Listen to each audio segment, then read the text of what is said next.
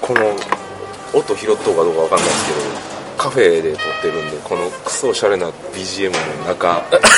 環境音です環境音環境音です環境音ですはいというわけで豚小屋の酢豚ですあそしてはい今回ゲストアイスカフェラテの準備をしているボドゲ仕掛けのオレンジというのをやってる冠城 P ですありがとうございますねまあぶっちゃけた話 SNE と黄色い潜水艦的な黄色い潜水 ESR 的な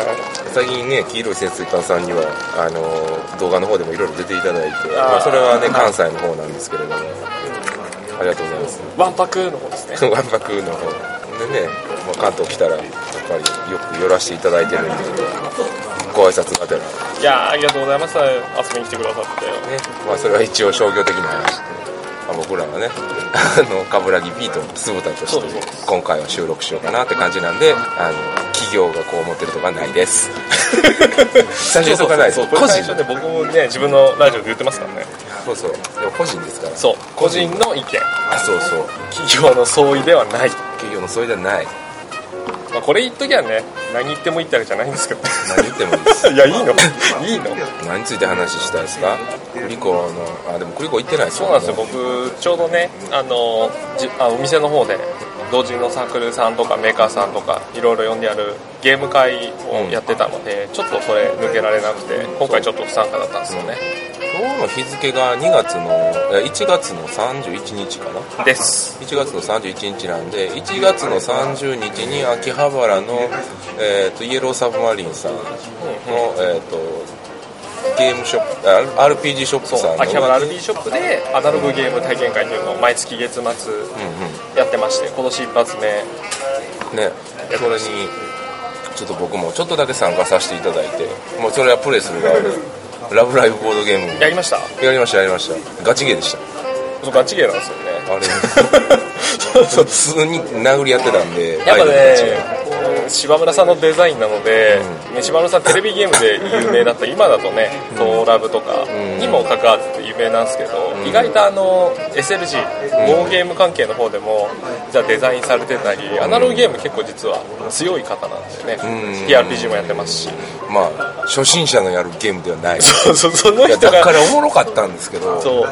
僕もねそう思ってたんですよ最初に、まあ「ラブライブ!」のボードゲーム出るって言って、あ面白そうって思ってデザイナーが「島村さんです」って書いてあって、これ初心者向けにならないんじゃないかなっえてえそれはそうですね案の定しっかりしたゲームだったとめっちゃしっかりしてますよワーカープレイスメントの要素ありますからねあれでおもろいですけど僕は僕はですよ初心者の人向けではないけどなんか最後の後書きみたいなのにそれ書いてあってほうほうほうほうあそこ見てどうなかっすたるかっていうあの要は「ラブライブ!」をやる人っていうのは、まあ、あんまりボードゲーム知らない人まあそうですよねで結局その「ラブライブ!」の世界観をしっかり出すためにゲーム性をそういう風にするのかそれともライト層向けに作るのかっていうので最後まで悩んだみたいなことが書いてあったんでまあまあ悩んだ上であれああいう感じに仕上がったのであればまあいいんかなって思ってあ。とはね一般のボードゲーマーさん的にはいかに堂々とオープン会でやろうぜって言える か僕は言えるんですよね僕はもうキャラクターがなんかそういうキャラなんで、なんかねドイツゲーがねこうメインのね、ゲーム会とかでこうさらってきて、あれをドーンっちょっと勇気いりますて ちょっと勇気いるかな例えば担当コールであったりとかあーあれがやっぱちそょうっですと抵抗あったりある人もいるじゃないですか、特にやっぱりねあのいい格好したい男が女性の前で出せ ないですよまあ同じオタクやったら出せますよえですけどまあね一般層寄りの人にいきなり出したらいやどうしてもやっぱりなるじゃないですか、ー、ねまあ、場所は選びますよええいいゲームだとはもちろんま思あうし国産同人系のゲーム遊べる会とかだと結構ね日本の人が絵描いてるわけですから、そこにこうラブライブがペッて出てきてもなん大丈夫かな架橋にはなってほしいっていう思いがあるんですけどね、まあ、そういう感じのうあとまあねあの同人サークルさんがええ、テーブルの方もちょっとねあえて今回「ラブライブ!」はメーカーさんなんで、うんまあ、テーブル取って、まあ、その横に萌え札と、んえーゲットスイートラブをうんうんタッグ用意させていただいて、ねゲスラブしながら萌え札萌え萌え言って ほんでその横で「ラブライブ」みたいやるっていうなあザ・秋葉原みたいな感じの秋葉な感じ秋葉だからいいんですよ ザ秋葉原みたいなうんそれを大体昼過ぎあの3時ぐらいまであのおこげさんと、まあ、あのナインさん、ね、あの羊と泥棒と,、えーとパワーナイラジオとおなじみので3人でうふうふ言いながらボードゲームやって出ようとしたら冠城 P とすれ違ってすれ違いあお疲れ様です」エレベーター前ですれ違うんですよねでその後収録したんですよで収録終わってまた戻ってきてで、まあ、ちょっとだけまた冠城 P とちょこちょこっと話して「あじゃあ日曜日撮りましょうよ」みたいな感 じで今にね今に至る至るっていう感じなんですけれどもねで、まあ、その後僕はあのクリエイター交流会の方に行かさせていただきましてクリエイター交流会って何回ぐらい行きはったんですか冠城さん僕はあれは一度だけですねあ一回だけね行かせていただいて前々回ぐらい前回ぐらい前々回かなああやっぱりねデジタルゲームの方が多いんであの、まあ、僕はね仕事柄デジタルゲームの方とのつながりもしたいし、まあ、いろんな業種の方と SNE いろんなことするじゃないですか例えば M- ああれの MMO も出ますし出ますねえーとロードスト戦記かなロードスト戦記の MMO とかも出るんで、まあ、そっち方面でもやっぱある程度挨拶回りしていろいろお話はさせていただきたいなと思っててあとまあもちろんアナログゲーム制作者さんとかそういう方々と一緒にそういう話できるのは貴重な体験でしたね、まあ、具体的にどんな話したかは言えないですけどただ今回で栗子がねあのもみさんがねもみさん主体の栗子今回でラストっていうことで大団円大団円大団円ですフよィナーレだったみたフィいナなねーレでねいっぱい人来てましたよわっしょいいやーわっしょい行きたかっつたってあのもみさん胴上げしてお胴上げ最後にポテン押してうえーって嘘ですけどね嘘かいそうですすいません広がらないボケで申し訳ないですけどでそれがあってでその後、まあ3次会という名の、うんまあ、某所に泊まらせていただいてみんなで固まってで朝の6時まで5時か5時40分ぐらいまでボードゲームやって今日冠城ヒートの待ち合わせに遅れるっていうのまで が今のなんか申し訳ないです本当いやにいや大丈夫ですいやー結局ねやっぱ関東にしてボドゲ三昧だったとうーんボトゲ三昧でしたよでもね昨日の晩の3時ぐらいからはめっちゃ楽しくてあの3時頃とかいうもう時間帯もう眠くなるじゃないですか眠くなる普通的に眠くなる何やってたんですあのいやねあのおこげさんが、はいおこげしねあのツイートいっぱいしてくれる、はいあのフォロワーのおこげマンっていう人がいるんですけど、ボツになったボードゲームの案を出してば案の話になって、はいじゃあそれを今ここでこねくり回しましょうよっていう話になったんですよあ海外のゲームとかじゃなくもうてもう、うん昔出しようと思って出さなかったゲームでその時に、えー、と僕とイルアートの豊さんとイルアートの殿さんはいですねのお二人と、まあえー、とカブラいやいやごめんなさいごめんなさ疲れてる ね、うんおこげさんと僕えであとあとあスルメデイズの方とー、おーはい、スルメデイズの方はあの入れ替わり立ち替わりやったんで、んうんあれなんですけどあと,、えー、とモブゲームズ宮野さんはいでルールをいじくり回すっていうことをずーっとやってておーじゃあまずこの、えー、ボツボツ世に出なかったゲームをとりあえずまず遊んでみてう遊んだ上で遊ぶというかもうあもう遊ぶ前遊にぶも前の段階ですよねルール見ながらそうそうそうそうそうああだなんだいやーここうなんじゃってれデザイナーの皆さんだからできることそうそうすごそいうですせっかくのクリクリエイター交流会じゃないですか、ええまあできることって何やろって思った時にそういうなんかこうねなんかやろうってなって共通の目的でねそうそうゲームをルールをいじくりながら交流するっていう、なんか、うんすごいクリエイティブなことしてるじゃないですか同深夜です けどで結局できないんですけどできないできないんですけど、はいなんでそのゲームがあかんのかっていうのをあの極限まで掘り下げるっていうことをしたんですよ、確かにそういうのは大事ですよ ね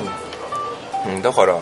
なんかすごい意味があったようななかったような、うん、あいやあったと思いますよ、れはめっちゃ楽しかったですね純粋にあとやっぱり普通にゲーム制作者としていや例えばまあそのゴール地点があったとゴール地ええそのゲームの中のゴール地点があってそもそもそれをやりたいのかどうなのかとかなんかそういうなんか哲学的な話になってきて夜の4時とか5時になのも相まってなんかぐっちゃぐちゃになってましたねそれそれちゃんとあの録音してた方が良かったんじゃないですかいやまあでもまあ結構いろんな他サークルさんのゲームとかをやり玉にあげたりとかしてたんでさすがにこれ流せないないやっていう流さなくても多分、ねあなるほどね時間経つと忘れちゃうから、うんいやでもなんかそういうなんか幸せな時間を過ごいいさでせてすいたねだいてでその後ほう疲れた僕らがやったことはちょっとここまあにそんな時間からやってたら疲れますわで殿さんねあのユールアートの殿さん女性の方なんですけど、はい殿さんにあの殿さんの描く絵がすごい可愛らしい女の子の絵描き張っててほうほう直前のゲームとかでいっぱい絵描くゲームとか祇園フェスティバルとかスネデイズさんのはいはいはいはやっててあれ絵描けるじゃないですか描けますねあと4コマ妖精とかもやった時に可愛らしい絵描き貼ってくれたんでちょっと僕の理想の女の子描いてくださいよっていう話になって ほんなら女の子描いてくれたんですよよく言いこうやますねってえこれはまた多分あのセリフ YouTube 付きセリフ付きじゃないですそかうそうほいで絵描いてくれたんでじゃあこれに性格付けをしていこうっていうのを今度は夜の4時半ぐらいから始めて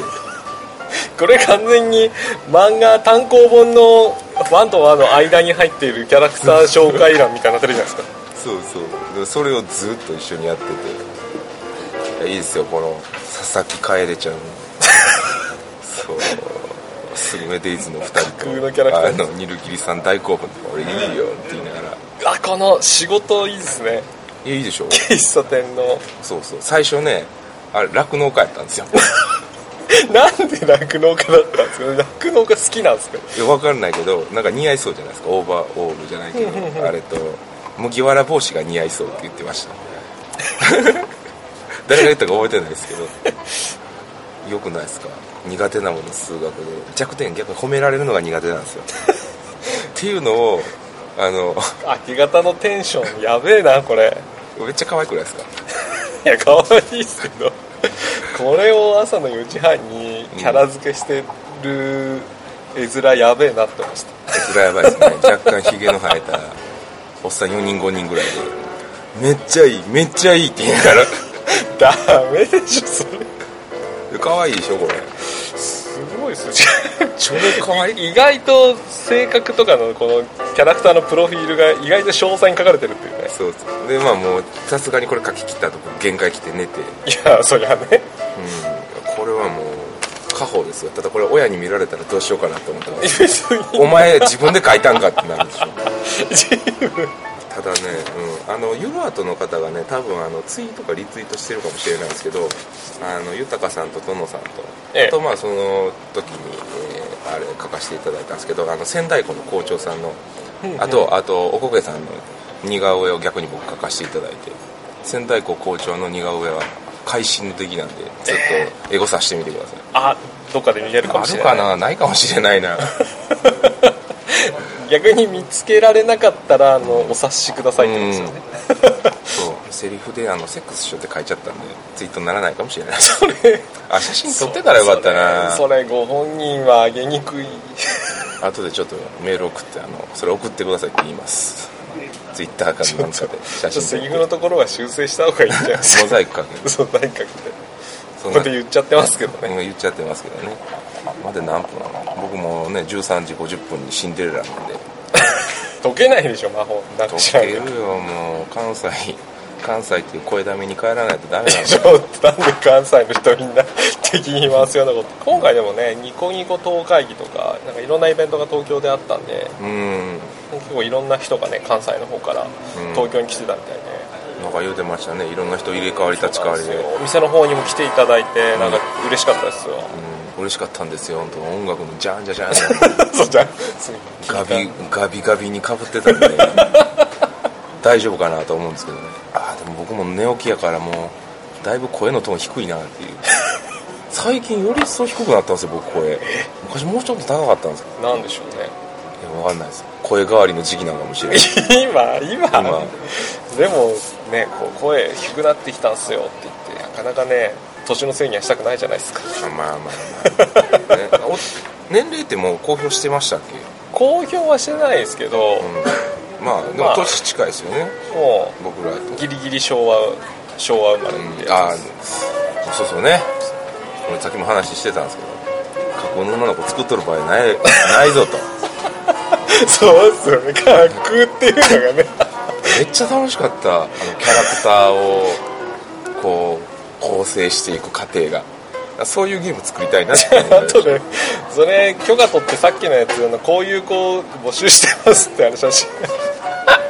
あのブロフィールそういいでこういすうね子募集してますって言ってドン引かれますけどいやいいいいですねいやめっちゃいいなああいうもう加熱ちゃんが来たらもうそんなもん僕は名前まで一発 OK でもう昨日後半楓って言ってもう呼び捨てでしたからね俺の俺の 俺の俺の会でやばいでしょ深夜のテンションめっちゃう嬉しかったですよ僕家帰ってあの 3D カスタム象徴で楓ちゃんとクリエイトしようって思いましたもんやばい情熱が情熱がねだいぶ来てますね僕後でアップしよういずれねなんかぜひあの今後出す自作のあどっかねど説明書とかに必ずあのあ楓ちゃんうあの宇部様みたいにアイコンで あいい誰っていうもう楓ちゃん展開していきます わ豚小屋のマスコットガール楓ちゃんそんな妄想から生まれたキャラって分かった瞬間みんなドン引きしますよいやマいスやコいやッいやいやいや欲望の豚小屋ですからト毎回なんかあの一応ポイントはここだよっていうのをこう教えてくれるこれをうわいいな誰かに書いてもらおう誰かいたのいろんないろんな楓ちゃんが見たいんでいろんな人に書いてほしいアニメのエンドロールのゲストが書いてるやつみあたーいなそうそうそうそうそういやだから書いてもらいましょうよ冠城 P も え何を何をですピーコちゃんみたいなピ ーコちゃんあイエサボってマスコットキャラクターいましたっけほぼいないんですよあじゃあもういやじゃあも書きましょうか書きやばいいやそれはだ書きましょうか僕やばいですよそんなんも店舗ごとじゃなくて家サブでみたいなのじゃなくてもうじゃあ店舗ごとでうちの秋葉原 RPG ショップのマスコットキャラクターですここれれですうみやたいなばいでしょ書きます よ僕ピーだコかちゃらんえっと最近出たはい TRPG で「んアマデウス」っていうタイトルの作品があってそれがあのあの発売と同時にキャラクターのねデータうんうんをお店ごとに特典でつけるってなっほうほうてほうほうほうあの神様データみたいな形うんでで家サブ用のもあったんですようんえ潜水艦でしたよね女の子じゃなかった女の子とかないからあの潜水艦のデータっていうね、へえすげえなでも一応公式のね特典なんでじゃあ家サブで接し家サブのプレイスペースで遊んでる時に、だ判定とかが強くなるへちょっとおちゃらけたというか、まあ他にもねなんかアニメイトとかだと、うんアニアニメ店長とあかあはいはいあの劇画調のやつですよねロロロステさんとかは、うんあのゲームマのキャラクターうんあの可愛いやつはいうんバンコのチップとかにうち潜水艦だったから いや作りましょうよ人型でもなかったのでだから潜水艦ってことでアマちゃんですよね まあちゃんアなんマかちょっとアマなんかね乗り遅れた感じがタイトルから名前から感黄じるの色はないんでしょ黄う、ね、色いアマちゃんですよ 黄色い山ちゃんなんかなあのなんかブヒレるやつにしましょうでオタク一本釣りしましょうオタクの街なんでねなんかあのよくよく叩かれるちょっと萌え行き過ぎた村おこしのキャラクターみたいなの出来上がりそうで嫌なんですけ どっていう感じ萌えからねだいぶ話飛躍しましたけど、今回の関東うんいやでもやっぱ秋葉原は欲望の街でしたよいやだってもう看板出てる看板すごいでしょ全部もうあれね秋葉原で働いてるとねあのあかんあかんと思うのはね見慣れてくるんで、ああなるほどもうその、ね、メイドの格好をした人が、うんうんメイド喫茶やってますみたいな感じうでんチラシ配ってるのとか、うんもう見慣れちゃったん非現実がそう現実になっちゃってるですねでもうだからもう寒そうっていう感情しかない興奮はしないですねじゃあそれを見てそうしないですねでも最初の頃とかも大変やったんじゃないですかそんなお店あるんだっていうのがやっぱ一番強かったですよああ本当にあるんだメイド喫茶みたいな一回昔メイド喫茶行ったぐらいで最近その積極的に行かないんですけど、へえ僕も2回3回ぐらいしか行ったことなくって、まあ、それも全部友達と一緒にでねなんかちょっとねなんか冷やかしめいた感じで行っちゃうのもねよくないしうん行っちゃってで、まあ、気使うんですよねメイドさんに逆にご主人様って言われるのがなんかこそばよくてもそれプレーの中だけでええわってなるあれお店出るときに、あのー行ってらっしゃいませって言われるで言われますねですよねうんうんええあれ一回帰るのトイレ行く時に勘違いされたか知らないですけど、トイレ行く時に「行ってらっしゃいませ」って言われ てトイレから出てくるの「お帰りなさいませ」って言われるとなんか複雑な気持ちになりますそれプレイヤーそとこまで言わなくていいよねみたいなそれプレイやと思えばいいんです よお手洗いに行くプレイみ なんかね平日の昼までねあんまりお客さん入ってない時に昔行って、なんか近くにまあ普通にねなんか飯食って、メイドさんって感じで接客をしてくれてるんですけど、後ろの方で会店内を改装してて、 めっちゃゴリラみたいなメイドの人がでテーブル肩に担いで なんか作業してて絵面って思って あそんなお題もん片手で運ぶみたいなたいないや逆にでもそれおもろいですよそういう写真撮ってほしかったゴリラが土木作業してるメイドカフェいいですよだいぶ話からそれましたそけれどましたね秋葉原欲望の街欲望の街ですよねと何があったかなそのトラナンナさんとか行ったんですね僕、はいはいはいほんならやっぱりこの同人誌の数が半端ないわけですよあないっすよドカンあれでなどれぐらいのボードゲームの何倍の市場であれなのかなってもう何倍ぐらいなんですいかやね市で場も規ボー模ドゲ的ームと違ってね本一冊はねそんなかさばらないんで、まあ、大量にまあありますよやっぱり同人誌を買うならっていうところは強いですよねでなんかそのボードゲームの同人業界と、はいああいうなんでいうかあの普通の同人誌で普す通よのねね普通のってのはあるん普です通じゃないけど、ええ同人誌のその違いっていうのかなまず制作者側の視点から立った時にはいはいあのどっちが大変なんかなっていうのを考えたんですねほうほうで多分同人誌は、まあ、弟がやってるんですけどほうやっぱボードゲームよりもう普通赤らしいんですよ同人誌はへえへえほぼほぼ赤でやっててもうほんまに趣味の世界でやってるみたいな感じらしいんですねでボードゲームの同人に関してはどうなんかなと思って赤なのかなと思ってみんなそれともどうなんでしょうねどうなんだろうやっぱり一応ねうちでも委託品として扱っているとはいえなかなかね赤ですかって聞けないじゃないですかなんか聞けないから何とも言えないんですけど、うん、僕らのところギリギリ黒なんですよ僕らのとこでっていうかまあ僕らのとこ全部結構売り切ってるんでそれでくなんとかギリギリ黒なんででもよくね同人活動されてる人は一応黒だけど、まあ、イベントに行くための交通費だとかそうそうそうそうそうあの売り子さん手伝ってもらったりして飯おごるからとか何回やってるとその日一日のお疲れ様の打ち上げでなくなプラマイゼロみたいななくなるなくなる、まあ、そういう意味ではやっぱそこは同人なんですよねですよねうんいやでもやっぱりあれぐらいそのパワーがすごいんですよ普通の同人誌って、なんでかなって思ったらエロなんですよねほう エロですよ絶対にだってそうじゃないですか秋葉原の街見たらわかるでし ょ街見たらってだってそういうことですよあれはもまあまうセクシャルセクシャルの記号の集まりなわけですよまあねいろんなところにまあ一応ねもう少しその今後ねあの外国のお客さんがオリンピックとかに合わせてうんいっぱい来るので、秋葉原の街をね浄化じゃないんですけどちょっとねその無理でしょあんまりあんまりちょっと露出の激しいね女の子がいっぱい映ってるようなのはちょっと避けようみたいな広告として使うのは、まあ、例えば、まあ、露出激しくなかったとしてもそれを性の対象で見てるんですよ絶対に可愛い女の子でしょ、まあそういう人もいるでしょうね、うん、可愛い少なから女ずの子で目がでっかくてクリッとしててえ要は男がそれ見たら抱きたいと思うわけですよえまあ二次元好きな人虹はねが好きな人はねあれをアートとして見てる人はもうだいぶ少ないと 思うんで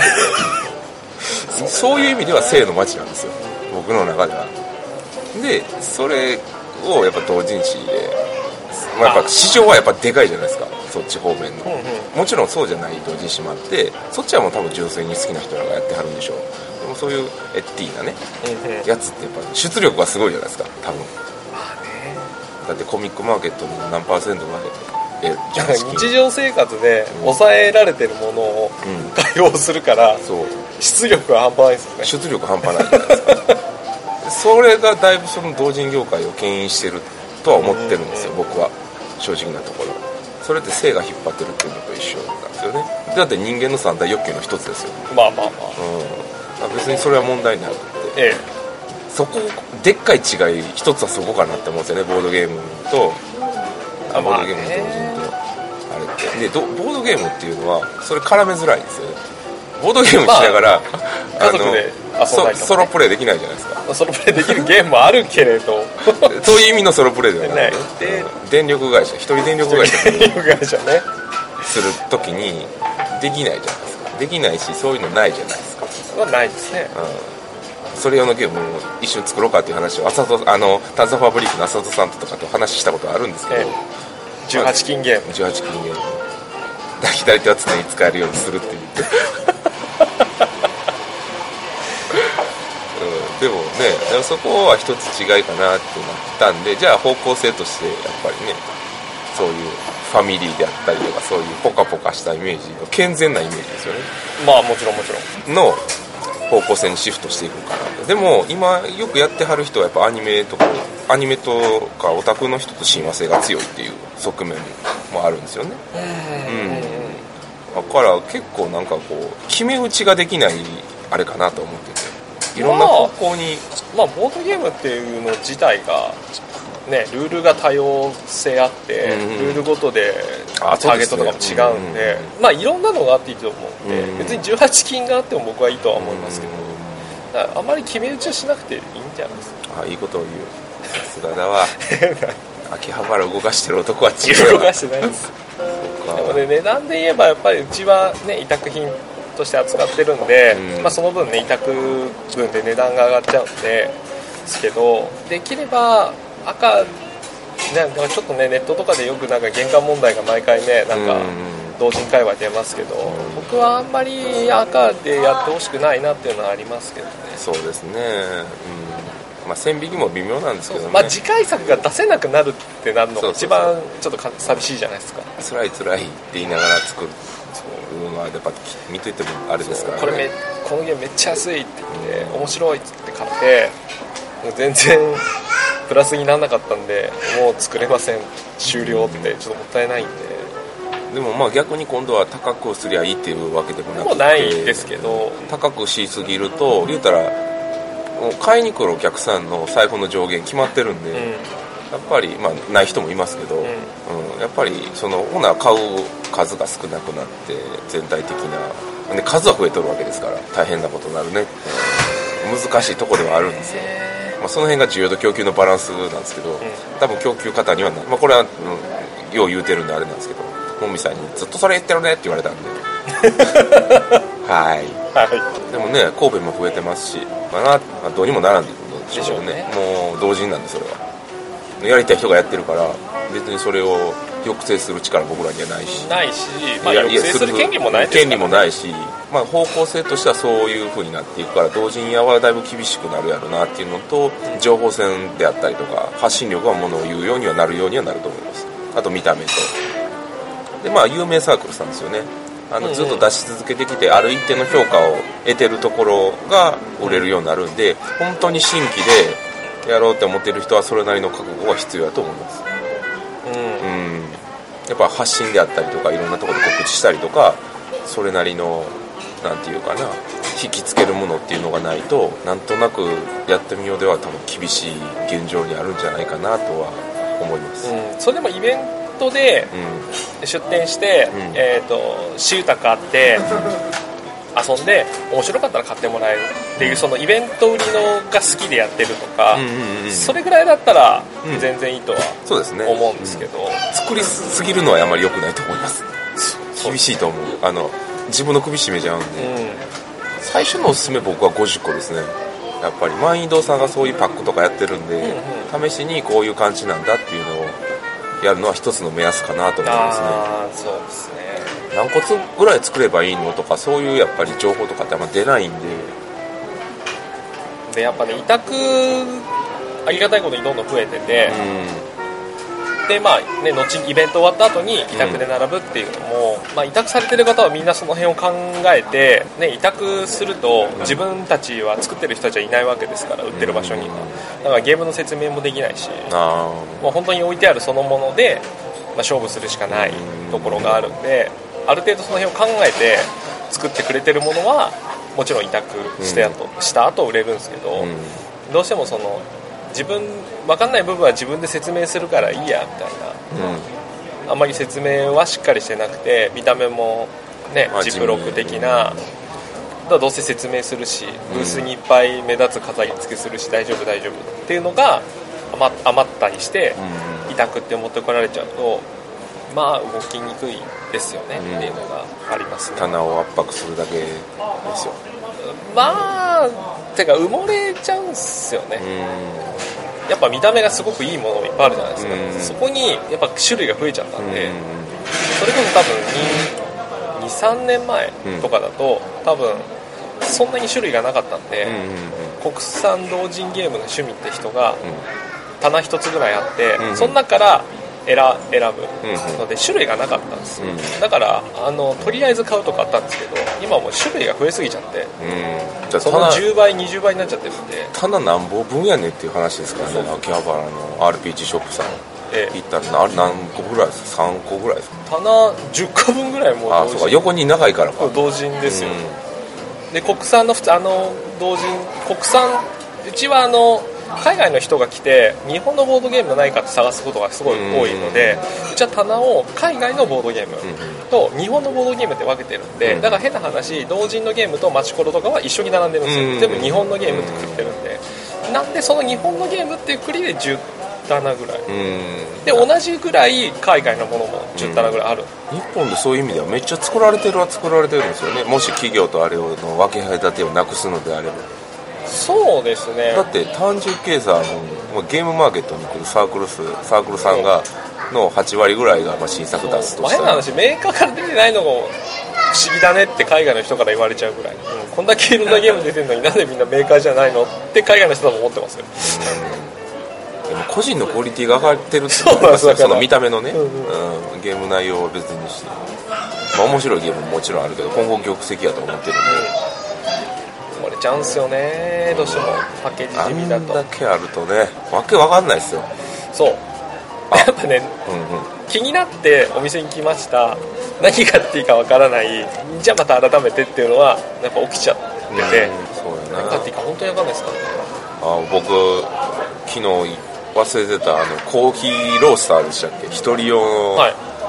あれを買おうかどうか迷っててあの行った時に冠城 P に「買いですか?」って聞こうと思ってたのを忘れてましたで「買いです」って言ったら買おうと思ってたんでいやでもそれを言ったら一人用ゲームは需要あるありますねびっくりしましたねえー、とシェフィーから始まりゴリティアで、まあ、最近やったコーヒいーますよやっぱりお客さんで、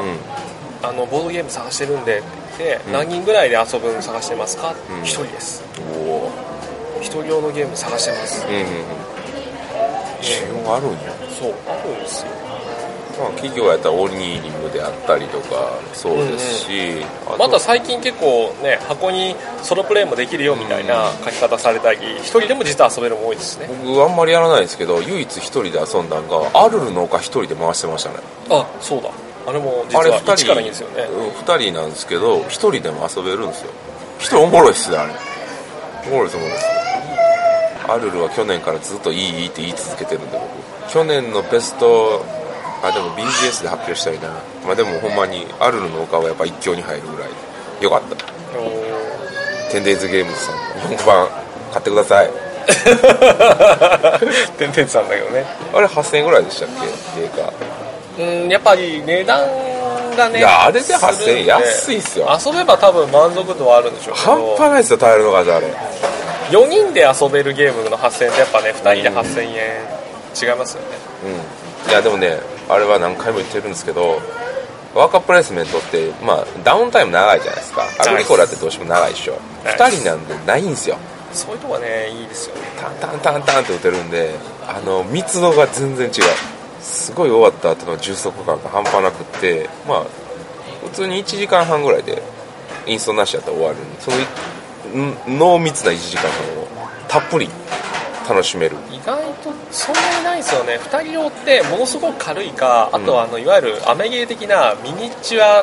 うんうんうんどっさりむしろあのシミュレーションゲームになっちゃうんですよねウォー2人ゲーム用ので重いゲームってうん軍隊と軍隊がぶつかって的なうんそういう意味でアルルの丘はいいですよねめっちゃいい二人用ででもしっかりとボードゲーム遊んだからって、うんうん僕はあの二人コラよりもアルルの丘の方が好きかな、まあ、二人コラも面白いですけどね拡張もいっぱい出てるんで、まあ、好みやとは思うんですけど、まあ、アルルの丘はグッときましたねだからと宇部宇部様の作品は、宇部様の作品だけでねボドゲハマってもらえますからねあれはいいパッチワークアート一回やってもらうあるモナンザやったりとかねいろいろできますからねパッチワークも良かったですけどねパッチワークはいい二人をゲームのパッチワーク良かったですねパッチワーク良かったよ次の上様のやつどんなのが出るのあかなのテトリス感すごいですよねすごい、うん、あの綺麗に埋めたくなる点数なんかどうでもいい埋めたいんだっていう謎の衝動ほんでぴったりひハマった時のそうあのアハ体験じゃないけどこれ一列消えんのって思うけどそんなことはない、うん、でも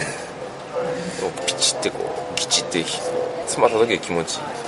あの全然関係ないですけどあれで一枚タイルあるあるじゃないですか、ええあれずっと板昆布って呼んで一応確かにあれ川って言ってたんですよね牛革がなんあかあれ牛革なんですそねうそう、ええなんか他のカラフルのに比べて色がなんか、そうそう一マスで地味なんでだから板確板かに昆布板昆布ずっと板昆布熱いなって言いながら板昆布ずっと取ってますねあれ面白いでもあれも一応拡大再生産じゃないですけど出力が徐々に上がっていくっていう要素があって、その辺はなんか宇部っぽいなとは思いましたねあれちゃんと緩急ついててよかったですねうんだから序盤はタイル取れるのいっぱいあるんで、なんかお互いタイル取ってお金貯めてってるだけであんまりなんか競ってる感がなくて、うんあれってちょっと思ってたんですけどなんか中盤ぐらいどんどん欲しいタイルがななくなったり、うんうんあれもう置けるタイルがあれしかないけどってなってきて、相手が取ったりしてグネって終盤にかけてこそうう曲線がここうなっていくんかなやれるやれることはこうなっていくんですよそうやれることは狭くなるけど、楽しさは上がるんですよね、あれがすごいなうとんそうなんか拡大再生産のイメージしかなかったんですけどあこういうことできるんやみたい中盤タイル取られてグヌーってなって連続手番で取られてグヌーってなって がやそうそうなすげえわえーとあれ取ってこれ取ってとか考えてるのに、うん俺もう一回あるからって向こうに言われてえー、みたいで個人的にはあのウペ様には各あのなんやろ農場系以外の拡大再生産を一回作ってほしいテーマ変えてなあ全然違う宇宙であったりとかーもう色はついちゃってますもんね今もう農場経営的なね牧歌的なイメージそうそうそうそうパッチワークもねどっちかやったらそういうもっさりしたイメージじゃないそれけでもど宇宙カタンみたいな感じになりますからあーボーナンザもそうでし ょ確か、急にねボーナンザはあの畑じゃないですかそうですね畑急にね金星の商人みたいなね こってこてのなんか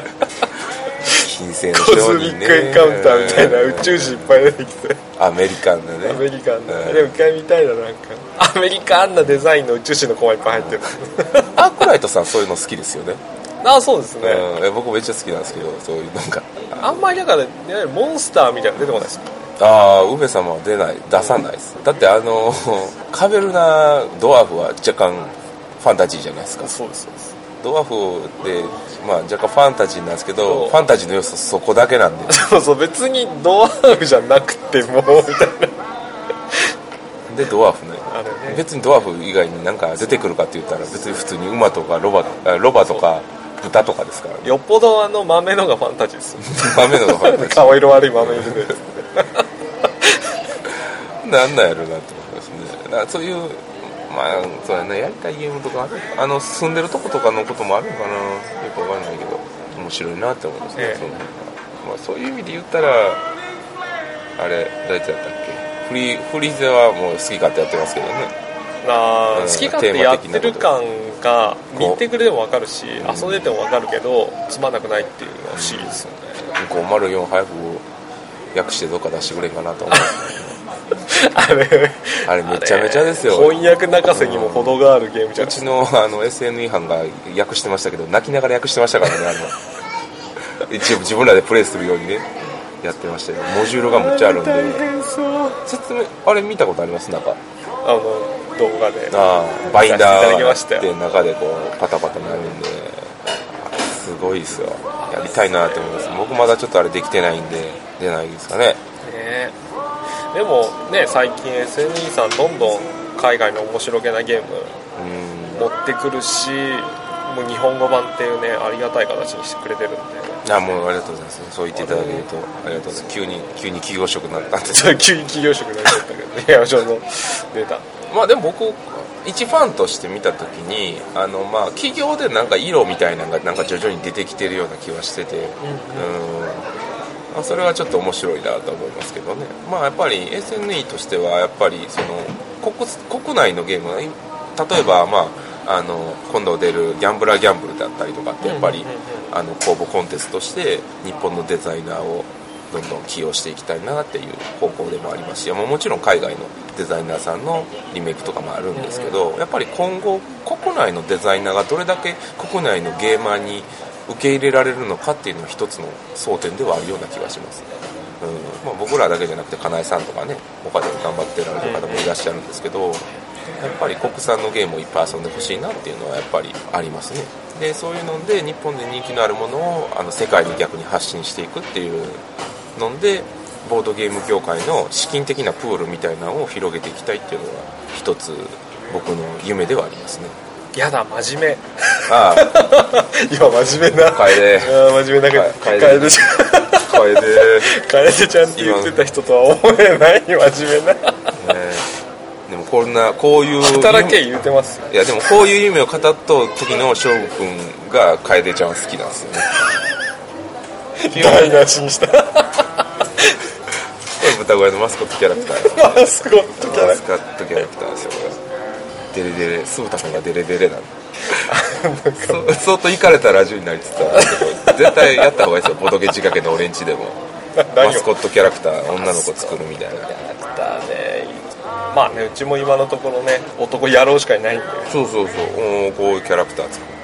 て声優さんにこれ当ててもらってメイドさん なんでそんなガチになるその辺のメイドさん捕まえて秋葉原でそうそうあイエローサブマリンのみたいなのパッと見せたらもう向こうビシャーってあのイエローサブマリンの ならないならないののほーってならないそんなんなった子逆に起用しにくいわだから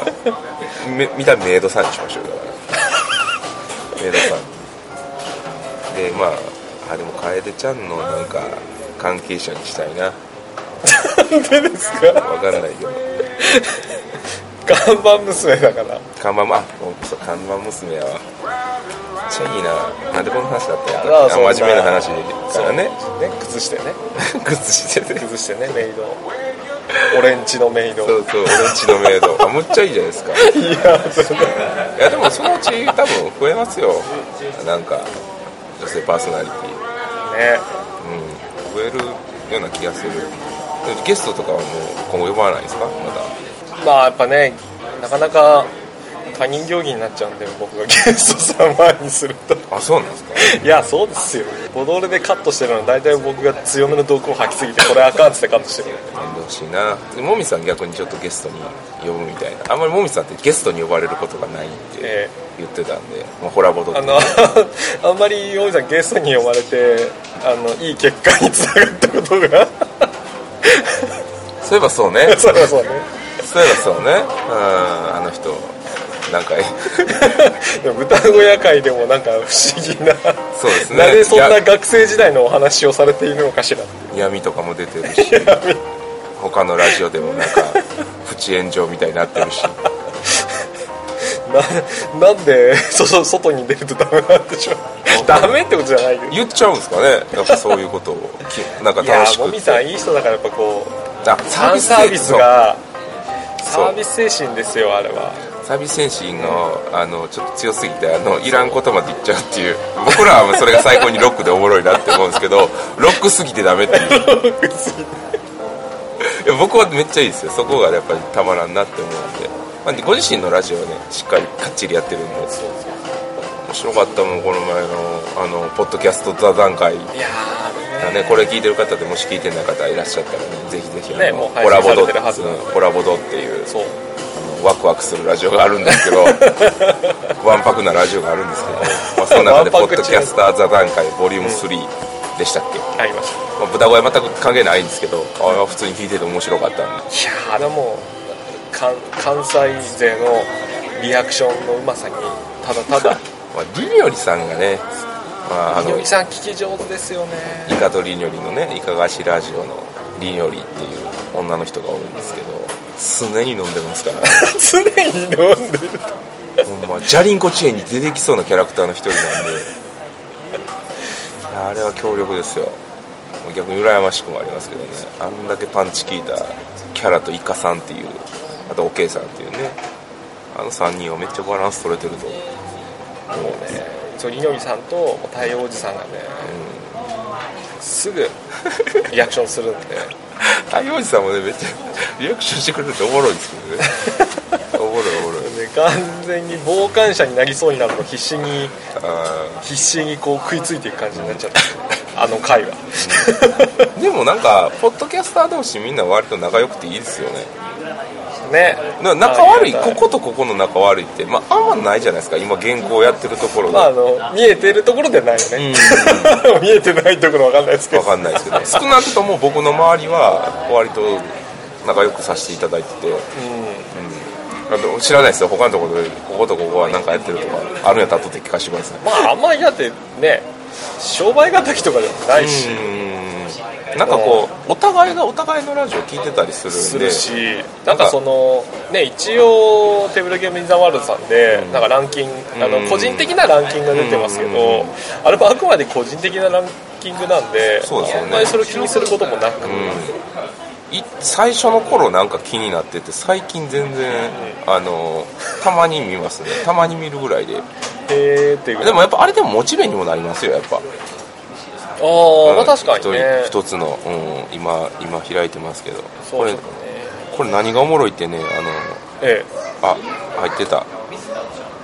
一時なんか一瞬抜けてた時が抜けてるラジオがたまにあったりするんですよねあれないっていうのがあそうなんですか一時ありましたよ一瞬なんかイカとリニョリのいかがわしいラジオがなかった時があって どこ行ったんやろってっていうのとかあるんですけどどうなるんやろ早くボトゲ自覚の練習も早く更新してくださいえあのね、1月ちょっとね、あのー主にモンハンが、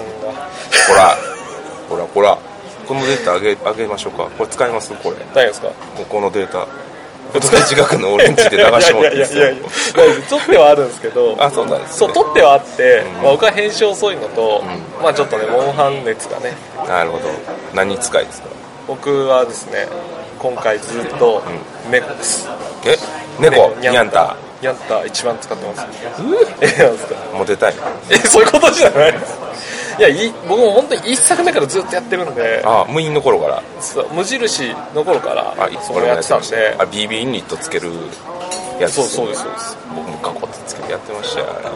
あ初めてのあのはい頃のがもう僕は好きなんであーわかる槍が最高なんです槍が最強なんですあの頃は確か残属性と打撃属性どっちも持ってるっていうで強い方適用されるっていう謎の仕様やったう僕あの頃のコントローラーの操作大好きなんですけどーん今それできなくなっちゃってうーんプレス2ですよね確か最初僕ずっとね BB ヘビーウォーガン使っててへえあの押しスティックを押し込むと球を打つっていうのがブチュンブチュンそうあれが面白くて今そうじゃなくなっちゃったん ヘでビーボーガンは最後のあの黒竜の時しか使わなか ったなまあライトか僕あの時はライトでしたよねあの拡散弾やったんです拡散拡散拡散榴弾か結構流行ったのが PSP からだったじゃないですうんかだからそっから入った人多くてそのコントローラー操作知らないとかチャットし知らないとかあるチャットしてる最中死ぬって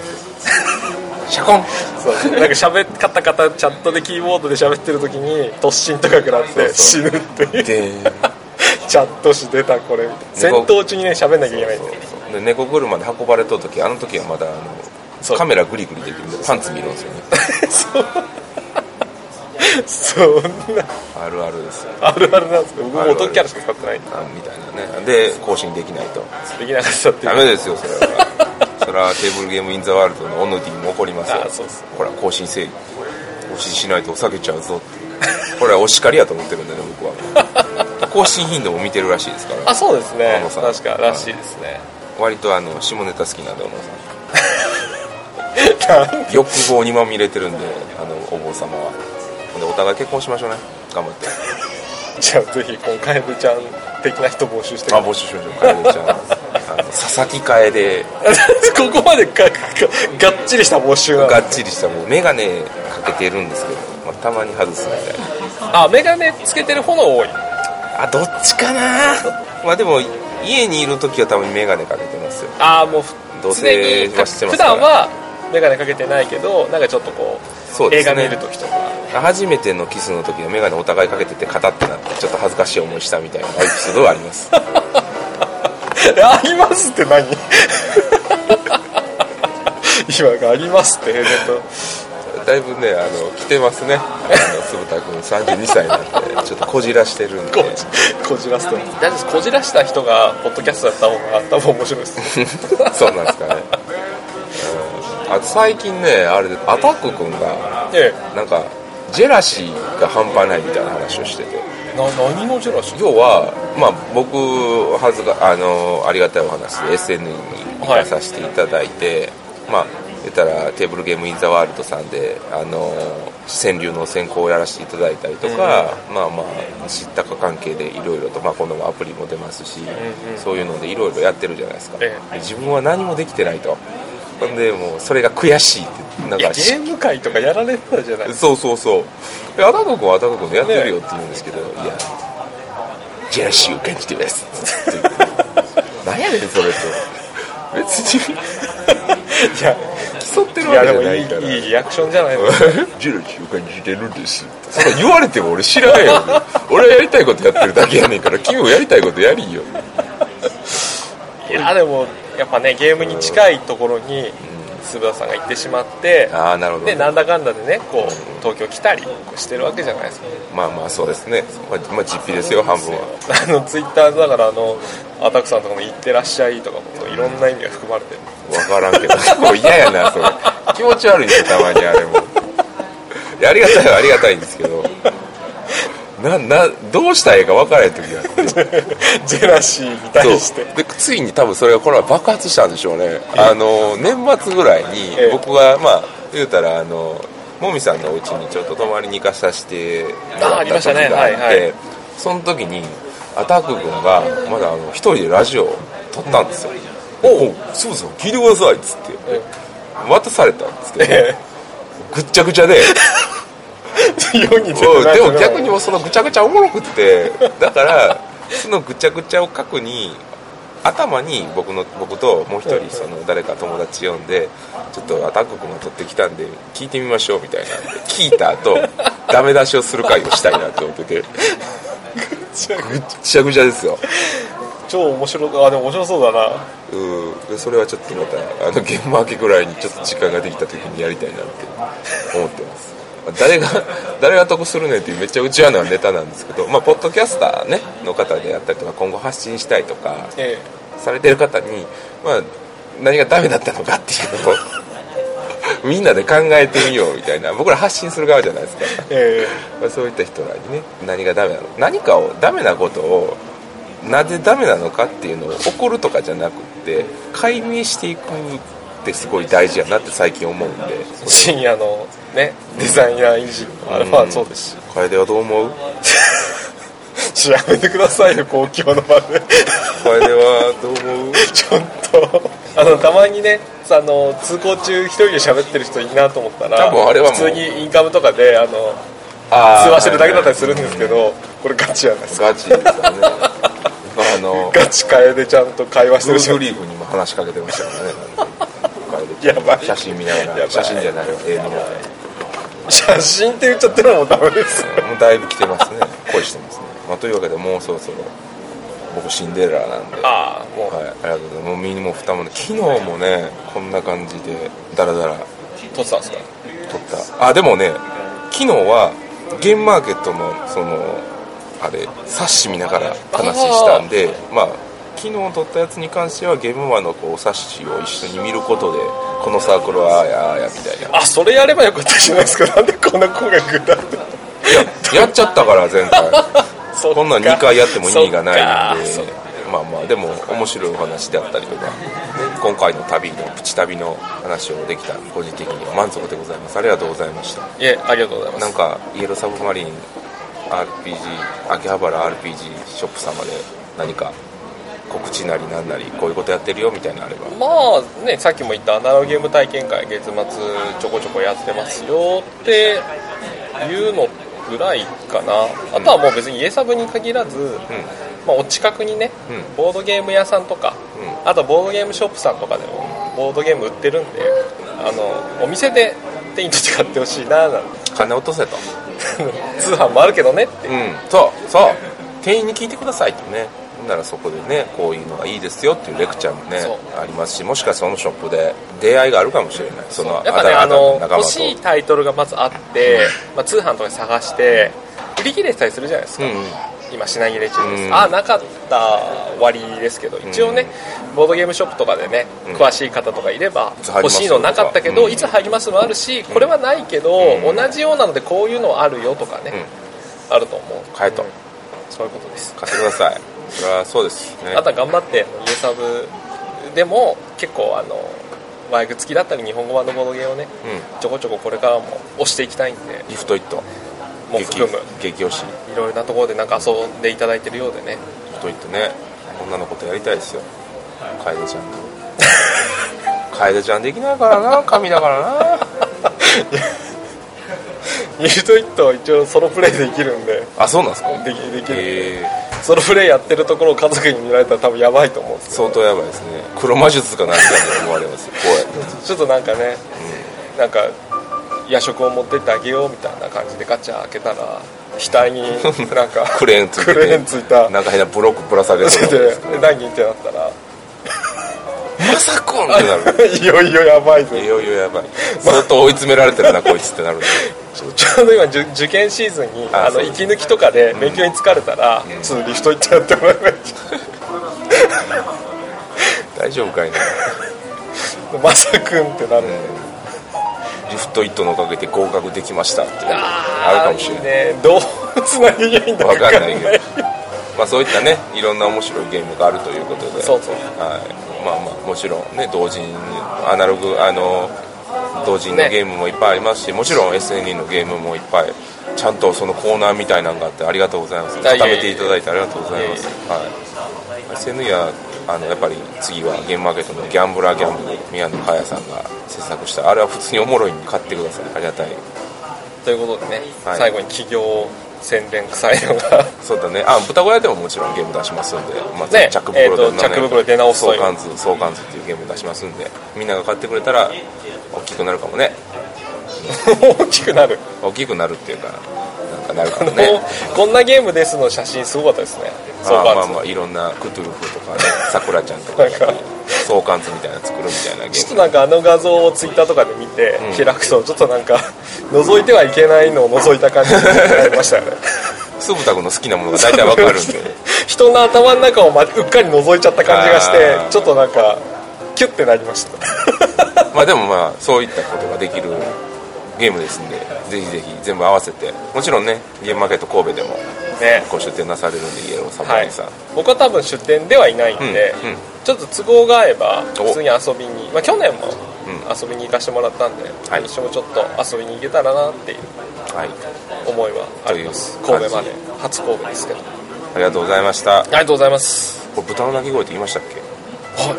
あ豚の鳴き声はいちょっと豚の鳴き声ってこれ合わせるも何もバラバラで